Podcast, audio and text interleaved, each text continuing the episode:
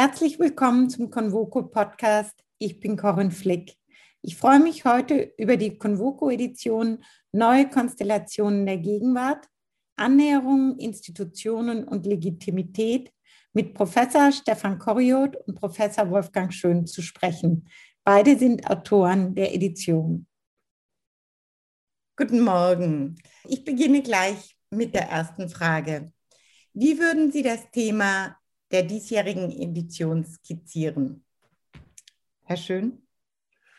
Ja, ich glaube, das Thema dieses Jahr ist besonders international. Es geht darum, aus dem einzelnen Nationalstaat herauszutreten, auch deutlich etwa über die Europäische Union hinauszugehen, über die wir ja oft gesprochen haben, und eine globale Perspektive zu nehmen sowohl auf große politische Konstellationen und Konflikte zwischen Staaten und Staatenbünden, aber auch auf ganz neue Spieler der internationalen Bühne, zum Beispiel die großen Nichtregierungsorganisationen. Aber auch etwa um die Frage, ob sich international neue Prinzipien durchsetzen, neue Legitimationen erforderlich sind und überhaupt die Welt eine andere wird.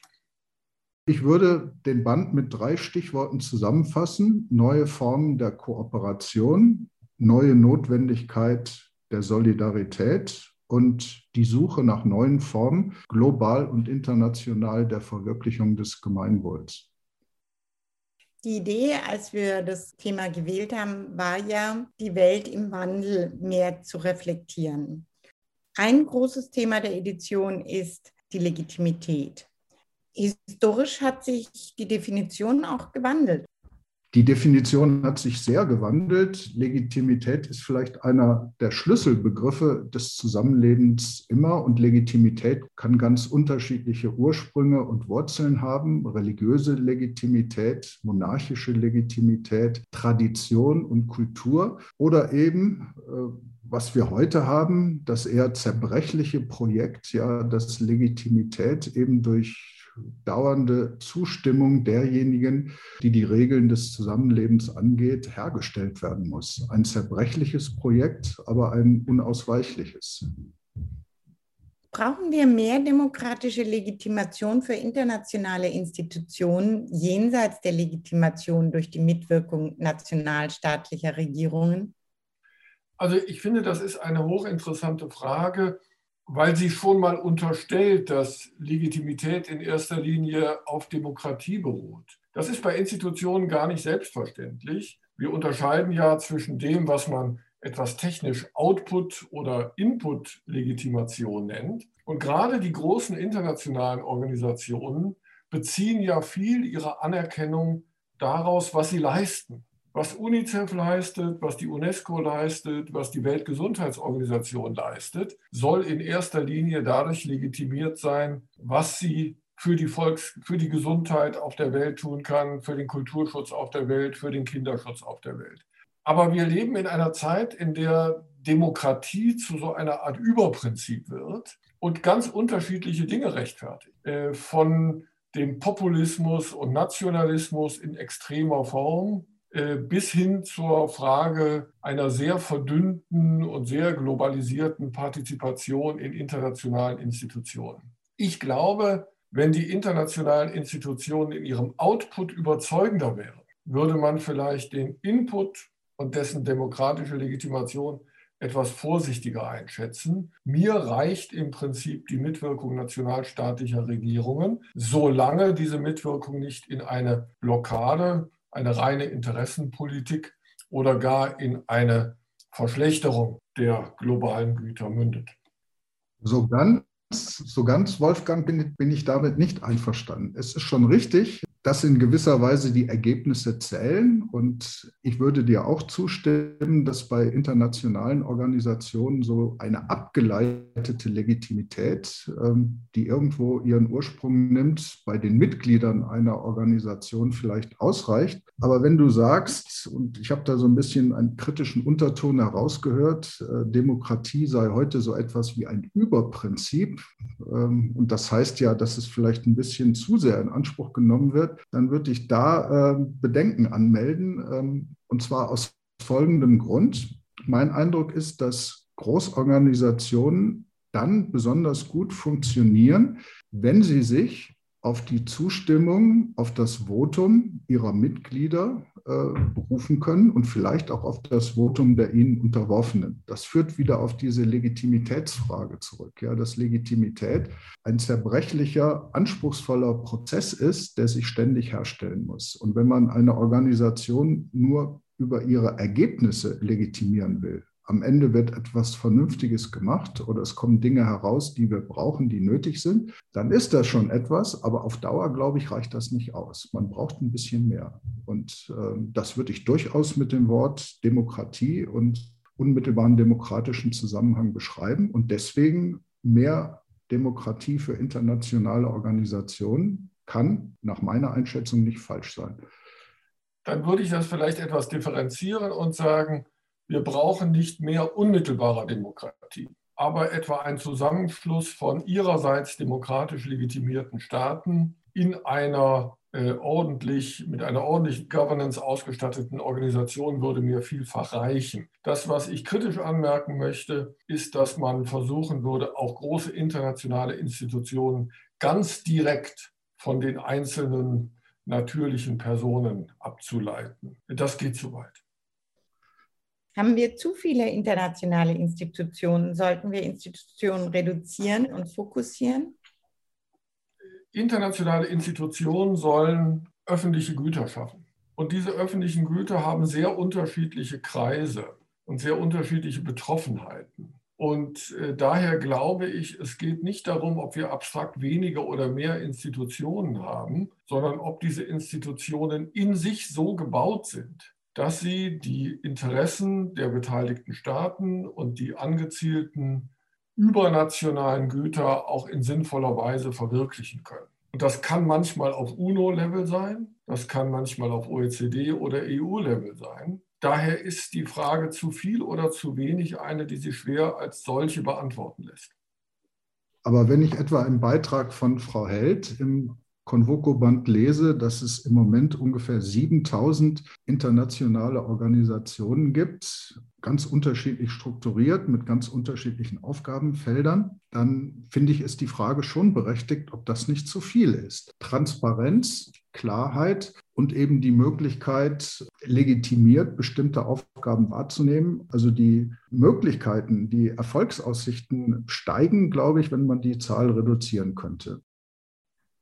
Es ist eine Paradoxie, dass die globalen Probleme unsere weltweiten Abhängigkeiten immer klarer werden lassen, während sich gleichzeitig ein staatlicher Reflex zu mehr Nationalismus zeigt.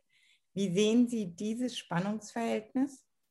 Ich finde diese Gleichzeitigkeit der Entwicklung gar nicht so paradox. Vielleicht gibt es da so einen verborgenen Zusammenhang. Gerade wenn ähm, immer stärker deutlich wird, dass die gegenseitigen, die globalen, die wechselseitigen Abhängigkeiten ähm, stärker werden, dass immer mehr Felder da sind, die eine globale Zusammenarbeit, eine Kooperation erfordern, dann ist doch die naheliegende Frage eigentlich für jeden, der damit zu tun hat, wo stehe ich selbst, wie kann ich meine Position in diesem äh, globalen Zusammenwirken verbessern. Und wenn man vor dieser Frage steht, äh, wo stehe ich in diesem Zusammenhang, dann zieht man sich zunächst mal ins Vertraute zurück und versucht Stärke aus dem zu gewinnen, was einigermaßen gesichert ist oder vielleicht auch nur gesichert erscheint. Und dann äh, führt der Versuch, globale Probleme zu bewältigen, zunächst mal zu einer Besinnung auf nationale Identitäten, auf das, äh, was man hat, dass man dann versucht, in die internationale Kommunikation einzuspeisen. Ja, und ich glaube, das funktioniert sowohl von Seiten des Bürgers als auch von Seiten der Politik. Der einzelne Bürger fühlt sich in der globalisierten Welt nicht geborgen. Und er hat auch nicht den Eindruck, diese komplizierte Welt noch zu verstehen und ein eher patriotisch oder eher nationalistisch angehauchtes Politikprogramm verschafft beides. Sie verspricht Schutz vor der Globalisierung und sie verspricht auch Erklärung. Die Regierung Trump äh, war nicht zuletzt deshalb bei vielen Wählern erfolgreich, weil sie einfache und klare Antworten gegeben hat, verbunden mit dem Versprechen, es werde wieder alles so wie früher. Das sagt dann vielleicht zugleich etwas über die Möglichkeit, ähm, internationale Organisationen aus sich heraus zu legitimieren. Ja? Die Möglichkeiten sind begrenzt. Den Zusammenhang zu einem engeren Kreis, zu einer bestimmten Gesellschaft, zu einem bestimmten Staat, den braucht man wahrscheinlich dann doch immer wieder. Ja, ich glaube, die internationalen Organisationen müssen zeigen, dass sie, und da bin ich wieder bei meiner Output-Legitimation, dass sie einen Mehrwert bringen. Und ähm, ich glaube, die Globalisierung als Chance zu begreifen, überhaupt den enormen Wohlstandserfolg der Globalisierung zu sehen, das fällt vielen doch heute sehr schwer. Inwieweit sind neue Akteure der Zivilgesellschaft legitimiert, an politischen Entscheidungsprozessen mitzuwirken? Wo sehen Sie die heutigen Herausforderungen, wenn es um die Frage der Legitimität geht? Ich sehe zunächst mal da ein ganz klassisches Problem. Neue Akteure der Zivilgesellschaft können sich so in den gesellschaftlichen und politischen Diskurs zunächst einmal einbringen, wie alle anderen auch. Äh, als Staatsrechtler würde ich sagen, unter Berufung auf grundrechtliche Freiheiten, die äh, jedem Unternehmen, jeder Organisation, jedem Verband zur Verfügung äh, stehen. Aber das ist, wenn man sich die aktuellen Probleme anschaut, natürlich nur die Basis. Die neuen Akteure der Zivilgesellschaft wollen ja mehr. Die wollen ja nicht nur ihr spezifisches Interesse irgendwie einspeisen in den gesellschaftlichen oder globalen Diskurs. Sie wollen ja auch mitbestimmen über das, was Gemeinwohl ist. Und sie wollen in Konkurrenz zu dem, zu den Institutionen, die wir klassischerweise in dem Bereich haben, von den Nationalstaaten bis zur UNO, äh, mitbestimmen darüber, was Gemeinwohl ist und was getan werden muss, um das Gemeinwohl ähm, durchzusetzen. Und da wird es eben schwierig. Da entsteht dann plötzlich eine Konkurrenz zwischen den alten Institutionen, den alten Spielern und den neuen, die hinzu zukommen und die äh, jetzt für sich beanspruchen, dass sie auch einen Platz haben wollen in diesem Kreis der äh, Spieler. Und diese Konkurrenz muss man irgendwie lösen. Ich weiß nicht genau, wie die Lösung aussehen könnte.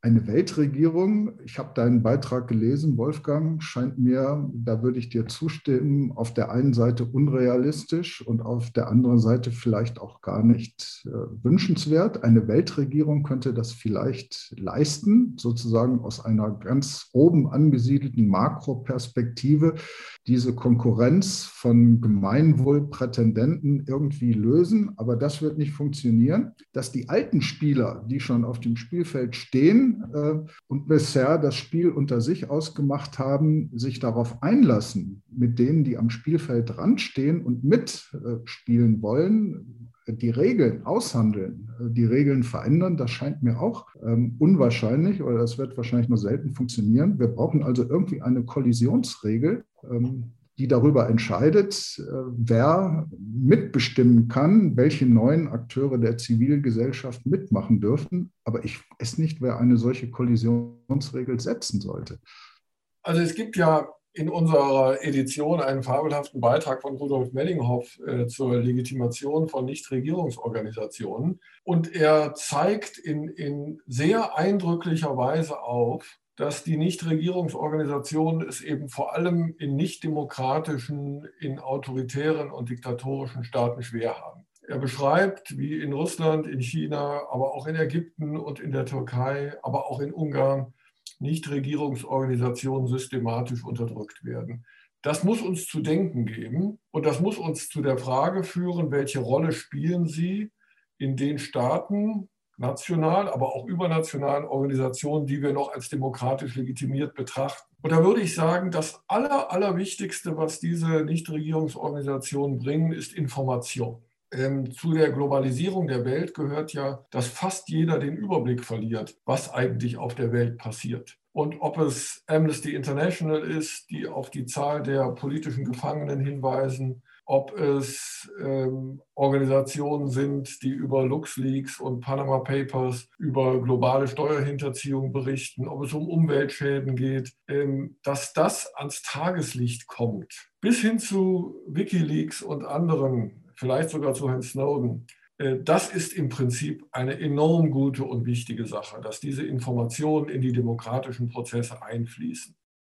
Man muss andererseits diese Organisation auch so einbinden, wie auch die politischen Parteien unter dem Grundgesetz ja eingebunden worden sind, damit sie nicht wie in Weimar gegen den Staat agierten, sondern im Staat und auch für das staatliche Gemeinwohl. Dafür muss ein wenig Vorsicht äh, muss man walten lassen, dass Nichtregierungsorganisationen eben nicht von sich sagen können, eine Art Alleinvertretungsanspruch zu haben, für bestimmte Interessen, dass sie nur politische Entscheidungsfindung vorbereiten, aber nicht abschließend determinieren können. Andererseits füllen sie auch manche Lücken internationaler Organisationen, wo diese sich gegenseitig blockieren und gar nicht mehr vorankommen, ist es dann eben schon auch wichtig, wenn jemand den Finger in die Wunde legt. Aber für mich wäre die entscheidende Legitimationsgrenze die zwischen Information und Interessenvertretung einerseits und Usurpation und Determinierung des politischen Prozesses andererseits.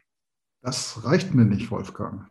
Wenn du sagst, zivilgesellschaftliche Akteure können beitragen zu Information und Transparenz, aber sie haben kein originäres Recht, äh, mitzubestimmen über Gemeinwohlbelange, dann wird das ja dem Anspruch von vielen zivilgesellschaftlichen Organisationen nicht gerecht. Die wollen das ja. Äh, und dein Ansatz wäre ja, wenn ich dich richtig verstehe, sie da rauszuhalten, also sie so wie jeden anderen Interessenverband auch zu behandeln, sie darauf zu verweisen, dass sie eben mitwirken dürfen bei der Gemeinwohlfindung, dass sie ihre Informationen, das, was ihnen wichtig ist, in den allgemeinen Diskurs einspeisen wollen. Aber das, das ist ja noch nicht der Kern des Problems. Die wollen ja mehr, diese Zivilgesellschaftlichen. Ja, und ich will darauf aufmerksam machen, dass es Grenzen geben muss. Ähm, es ist völlig richtig, wenn zum Beispiel große Umweltorganisationen, denken wir an Greenpeace, informieren, auch Lobbying betreiben, und dann auch versuchen, in die Wahlprogramme der Parteien, nicht nur der Grünen, mit ihren Thesen Einfluss zu erlangen. Aber sie können nicht die Parteienlandschaft beiseite schieben oder die Parlamente oder die demokratisch gewählten Regierungen. Da muss es dann schon Grenzen geben. Und wo ich das mit besonderer Sorge verfolge, ist etwa das Europäische Parlament, das weniger unter dem Auge der Öffentlichkeit steht, aber in sehr viel größerem Umfang noch auch von Nichtregierungsorganisationen um, umkreist wird, kann man schon fast sagen, äh, die dort verschiedene Agenten mit, mit Macht durchsetzen. Also, äh, du hast völlig recht, die wollen mehr, aber es gibt, sie gehören für mich nach wie vor zur politisch legitimen Öffentlichkeit, aber sie sind weder Teil des institutionalisierten Parlamentarismus, äh, noch können sie den ersetzen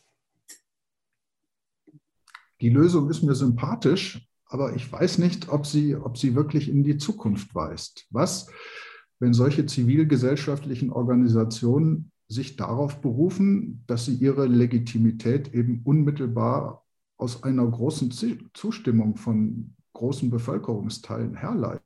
Ja, und wenn Sie offen sozusagen den demokratischen Institutionen vorhalten, ihr seid die alten Spieler, ihr seid alt und grau geworden und ihr bringt es einfach nicht mehr, ihr schafft es nicht. Ähm, ohne uns kommen die überkommenen Entscheidungswege äh, nicht aus. Ja, aber dann müssen diese neuen Institutionen sich ihrerseits auch eine stärkere partizipative äh, Legitimität verschaffen. Dann müssen sie auch transparenter agieren. Allein die Frage der Finanzierung großer NGOs ist letztlich offen und ähm, ich glaube, dieser zusätzliche Anspruch muss dann auch institutionell weiter aufgefangen werden. Informelle Formen der internationalen Kooperation sind entstanden, wie zum Beispiel die G7 oder G20-Formate. Eine Allianz der zehn Demokratien, die G7 plus Indien, Australien, Südkorea, könnte sich laut Sven Simon in dem sich verschärfenden Systemwettbewerb mit illiberalen Staaten besser durchsetzen. Was halten Sie von dieser Idee? Das hängt ein Stück weit zusammen mit dem, was wir eben über die Zahl der internationalen Institutionen gesagt haben. Manchmal ist es nämlich produktiv in einer bestimmten Situation, neue Institutionen zu haben, wo eigentlich ältere schon hätten eingreifen können. Und dafür will ich einfach mal ein Beispiel aus meinem eigenen Gebiet der internationalen Besteuerung geben.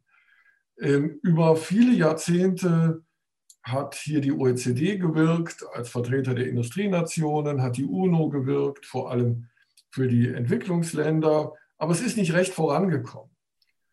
Und recht vorangekommen ist die internationale Steuerpolitik erst dann, als im Gefolge der Finanzkrise 2007 die G20 wie von Zauberhand gesagt haben, das machen wir jetzt zu unserem Thema.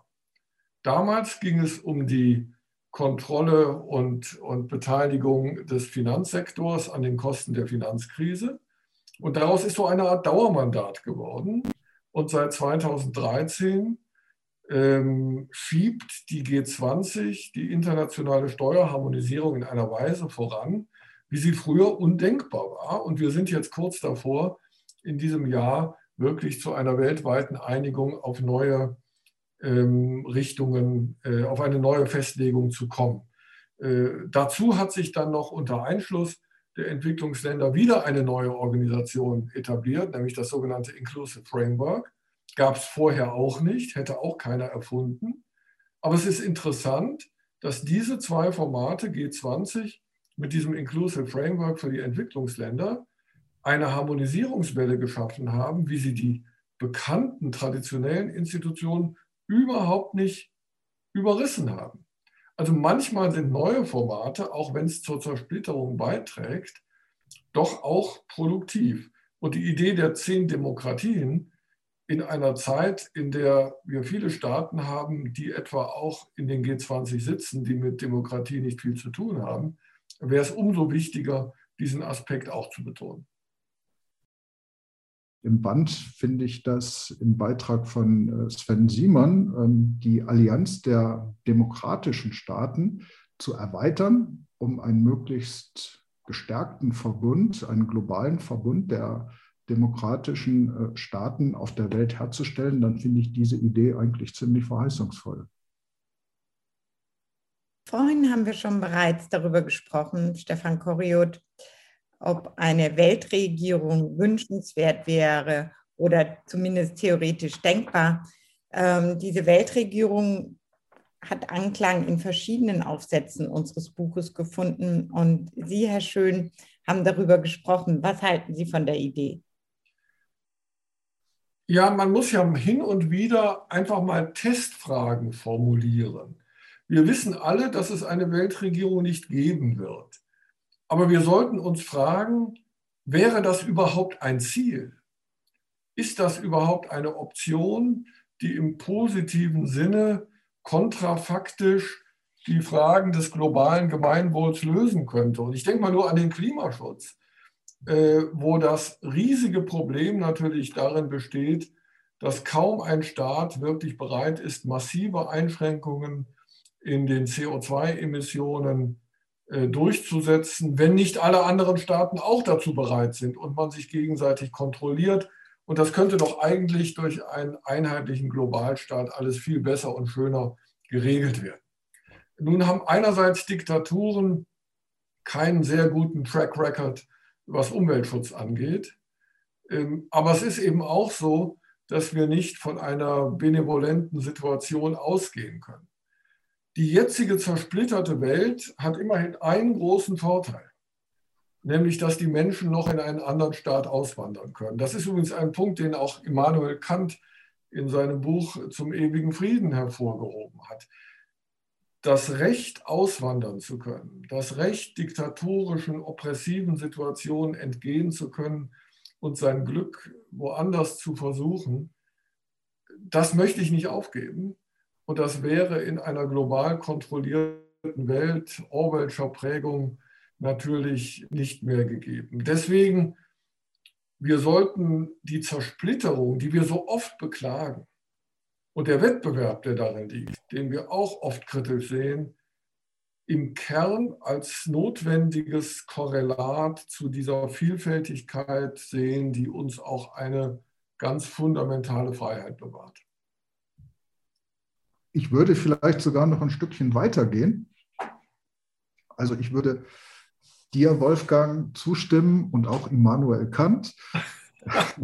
In der Reihenfolge. In der Reihenfolge, ja, dass eine Weltregierung nicht zu verwirklichen ist. Aber es ist ja interessant, äh, dass so große Denker wie Immanuel Kant und Wolfgang Schön diese Idee immerhin immer wieder so wichtig finden, dass sie darüber nachdenken. Und in der Tat, eine Erkenntnis fällt dabei auf jeden Fall ab nämlich dass eine kleine Einheit, ähm, das kann man in verschiedener Weise beschreiben, eine Vielfalt von kleineren Einheiten, vielleicht auch Dezentralisierung, Vorteile haben kann, ähm, nämlich dass eine kleinere Gruppe sehr viel leichter sich einstellen kann auf die Präferenzen ihrer Mitglieder.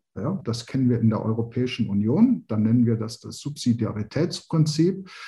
Die Entscheidungen sollen möglichst bei der kleinsten Einheit getroffen werden und die Europäische Union, so jedenfalls der hehre Anspruch, soll nur tätig werden, wenn es wirklich um Interessen geht, die in der ganzen Union einigermaßen gleichmäßig sind und da gelöst werden müssen, ansonsten nicht. Der Vorteil der kleinen Einheit, der ist auf jeden Fall da und das Nachdenken über die Weltregierung stößt uns immer wieder auf die Vorteile, die sich daraus ergeben. Gibt es das Potenzial für eine neue globale Solidarität? Sehen Sie eine solidarischere Weltgemeinschaft im Entstehen? Das Potenzial würde ich auf jeden Fall sehen. Und die letzten Jahre, nicht erst seit dem Jahr 2020, seit der ähm, Pandemie, haben uns gezeigt, dass eine globale Solidarität immer wichtiger wird, die Notwendigkeit einer gerechten Ressourcenverteilung etwa im Gesundheitswesen. Verschiedene Beiträge im aktuellen Band beleuchten ja speziell dieses Problem. Hilfe für die Schwächeren zur Überwindung globaler Probleme. Diese Fragen werden wichtiger. Die Potenziale sind da. Ich bin mir nur nicht so sicher, ob es auch realistische Chancen gibt, äh, diese Potenziale in die Wirklichkeit umzusetzen. Es gibt in unserem Band einen sehr, sehr schönen Beitrag von Stefan Oschmann unter dem Titel Kooperation stärkt das Immunsystem der Weltgemeinschaft, äh, wo er aufzeigt, welche ungeheure positive Möglichkeiten auch gerade im Schatten der Covid-Pandemie durch globale Zusammenarbeit im Gesundheitsbereich auftreten. Und es ist ja auch sehr früh die WHO hier zum Zuge gekommen. Man hat das internationale COVAX-Programm äh, zur Impfstrategie in Entwicklungsländern ins Leben gerufen. Aber dennoch ist die Wahrnehmung doch weitgehend die, dass einzelne Staaten, die mit einer gewissen Robustheit äh, und, und, und auch mit einer klugen kommerziellen Strategie vorgegangen sind, sich hier Vorteile verschafft haben. Und das erzeugt leider bei sehr vielen den Eindruck, naja, Solidarität lohnt sich nicht. Eine solidarischere Weltgemeinschaft im Entstehen, das ist, glaube ich, aktuell eher Wunschdenken noch als vor 20 oder 30 Jahren. Der Historiker Jörn Leonhardt stellt sich die Frage, ob wir vor einer historischen Zäsur stehen. Teilen Sie diese Ansicht? Ich glaube, ob eine Zäsur, eine Zeitenwende vorliegt, das kann man erst im Rückblick beurteilen. Und nach meiner Einschätzung sieht im Moment nicht viel danach aus. Ich glaube, echte Zäsuren, echte Zeitenwenden gibt es relativ selten. Wenn man das auf Europa konzentriert, fallen mir zwei ein, die beide auch von Herrn Leonhard ja genannt werden in seinem Beitrag, 1789 und 1914. Das waren im Rückblick gesehen gewaltige Zeitenwenden das Jahr 2020 oder 2021 nach meiner jetzigen Einschätzung hat nicht so viel Potenzial, es zu einer Zeitenwende zu bringen. Wenn man es mal nicht nur auf die Pandemie bezieht, sondern auch auf die Technologie, dann auch nicht? Nein, dann auch nicht. Also das Interessante ist ja, äh, das sind Prozesse. Ich glaube, dieses Eruptive oder wie man heute sagt, Disruptive, das wir dem Jahr 1789 mit seinen Gewaltakten und dem Jahr 1914 mit dem ersten weltweiten Krieg, wenn man mal den Siebenjährigen Krieg weglässt, ähm, zubilligen kann, das haben wir nicht. Aber wir haben natürlich schon über die letzten Jahre. Ich würde auch sagen, dass das Jahr 1989 eine Zeitenwende war. Also das glaube ich schon. Äh, der Untergang dessen, was man mal das sowjetische Imperium genannt hat, im Grunde das Abdanken des Kommunismus als alternativer Leitmodell zum Kapitalismus, das war schon ein Punkt. Seitdem erleben wir Prozesse. Die Digitalisierung ist eine Fortsetzung der Automatisierung. Die Automatisierung war eine Fortsetzung der Industrialisierung. Äh, das geht alles schleichend voran. Viele von uns haben 2016 im Aufeinanderfolgen des Brexit und der Trump-Wahl den Eindruck eines enormen Bruchs gehabt in der westlichen Welt. Das erste Mal wird die Europäische Union kleiner. Das erste Mal scheinen die, die, die Fundamente der US-Demokratie, die seit 1776 existieren, zu wackeln. Äh, zuletzt im Sturm auf das Kapitol im Januar 2021. Aber das sind Teile größerer Prozesse und so den richtigen Cut, der auf breiter Front das Sozialsystem durcheinander wirbelt, den, den sehe ich nicht. Aber wir erleben schon enorme, enorme Entwicklungen, die sich aber so im Jahrzehnte-Rhythmus langsam vorbewegen.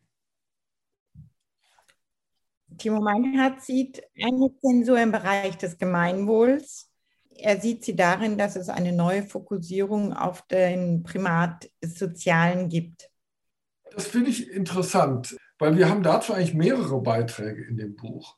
Und ich würde also jedem Leser empfehlen, mal nebeneinander die Beiträge von Clemens Fußt und Timo Meinhardt zu lesen, äh, wo Clemens Fußt in, in großer Klarheit darlegt, wie Unternehmen im Grunde auf der alten Linie von Milton Friedman, eben dadurch, dass sie Produkte qualitätvoll herstellen und günstig anbieten, einen wirklich wertvollen sozialen Beitrag leisten. Äh, bei Timo Meinhardt liest sich das ganz anders. Der ist im Grunde stärker auf der aktuellen Welle auch der Gemeinwohlorientierung von Unternehmen das ist eine Tendenz, die beobachte ich seit der großen Finanz- und Wirtschaftskrise 2007, wo eigentlich eine Art Grundskepsis sich breit gemacht hat gegenüber der Finanzwirtschaft im Speziellen, der Privatwirtschaft im Allgemeinen und gegenüber dem, um es mal so zu nennen, ökonomischen Denken als theoretische Unterlage.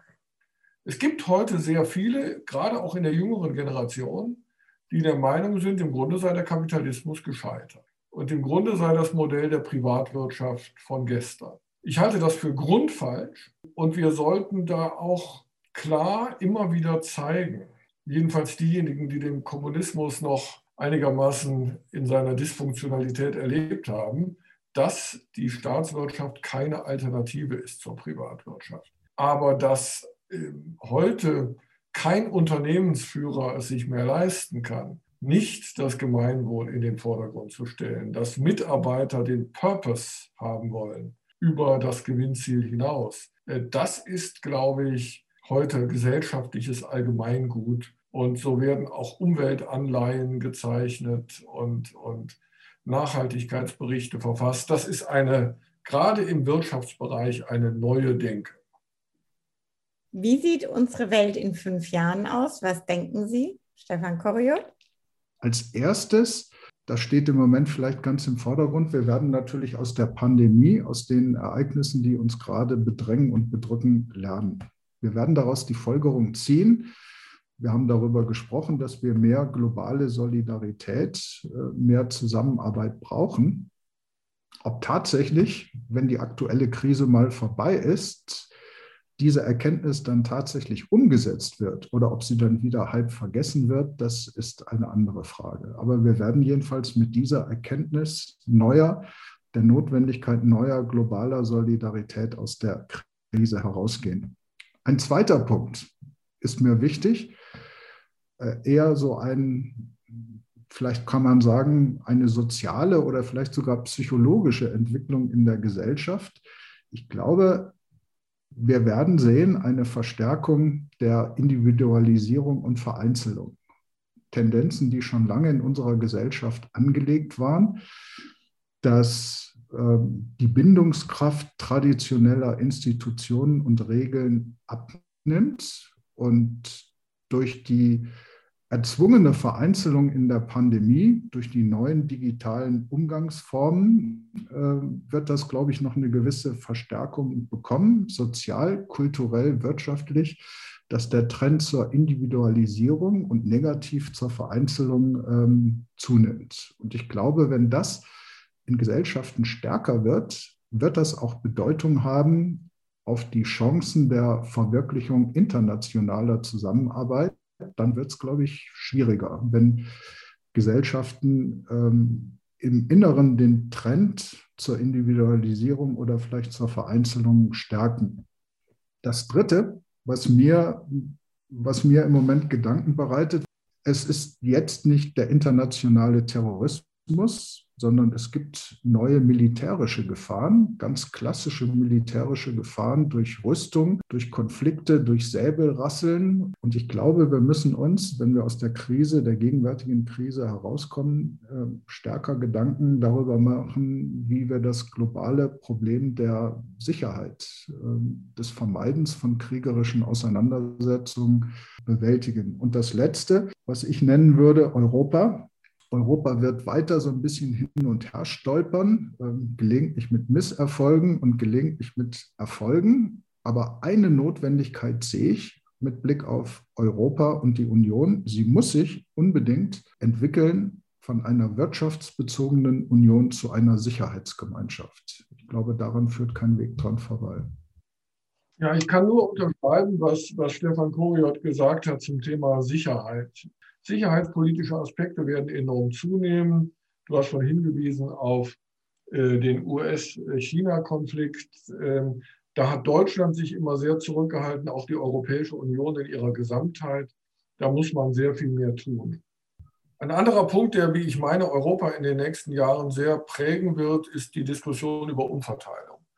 Äh, wir haben schon jetzt äh, global äh, namentlich ausgehend von den USA, wo das Problem wirklich ein sehr großes ist, äh, die Frage des Verhältnisses zwischen Arm und Reich. Das gilt sowohl innerhalb von Staaten, aber auch zwischen Staaten, zwischen Industriestaaten und Entwicklungsländern und vor allem den wirklich armen Ländern, in denen es gar nicht viel zu entwickeln gibt. Ich könnte mir vorstellen, dass wir auch im Gefolge der Bundestagswahl, die jetzt ansteht, wenn die Corona-Pandemie mal abgeebbt ist, wenn Kassensturz gemacht wird, wenn ein Neuanfang versucht wird, werden wir in eine starke Umverteilungsdiskussion kommen und das wird Europa insgesamt prägen. Das Problem, das ich sehe, ist noch nicht mal, dass es diese Diskussion gibt, sondern dass sie uns vielleicht ablenken wird davon, von der Notwendigkeit, Europa insgesamt zu stärken und seine Wettbewerbsfähigkeit nach vorne zu schieben, wer die Artikel etwa nochmal von Gisbert Röhl und anderen in unserem Buch liest, der wird immer wieder auch die Frage finden, was kann Europa tun, um nicht nur untereinander Dinge hin und her zu schieben, sondern auch als Europa auf der Weltbühne politisch, wirtschaftlich sicherer und selbstständiger dazustehen. Und das ist die Herausforderung der nächsten Jahre. Ich danke Ihnen beiden für dieses schöne Gespräch. Ich danke Ihnen fürs Zuhören und grüße Sie herzlich. Ihre Corinne Flick.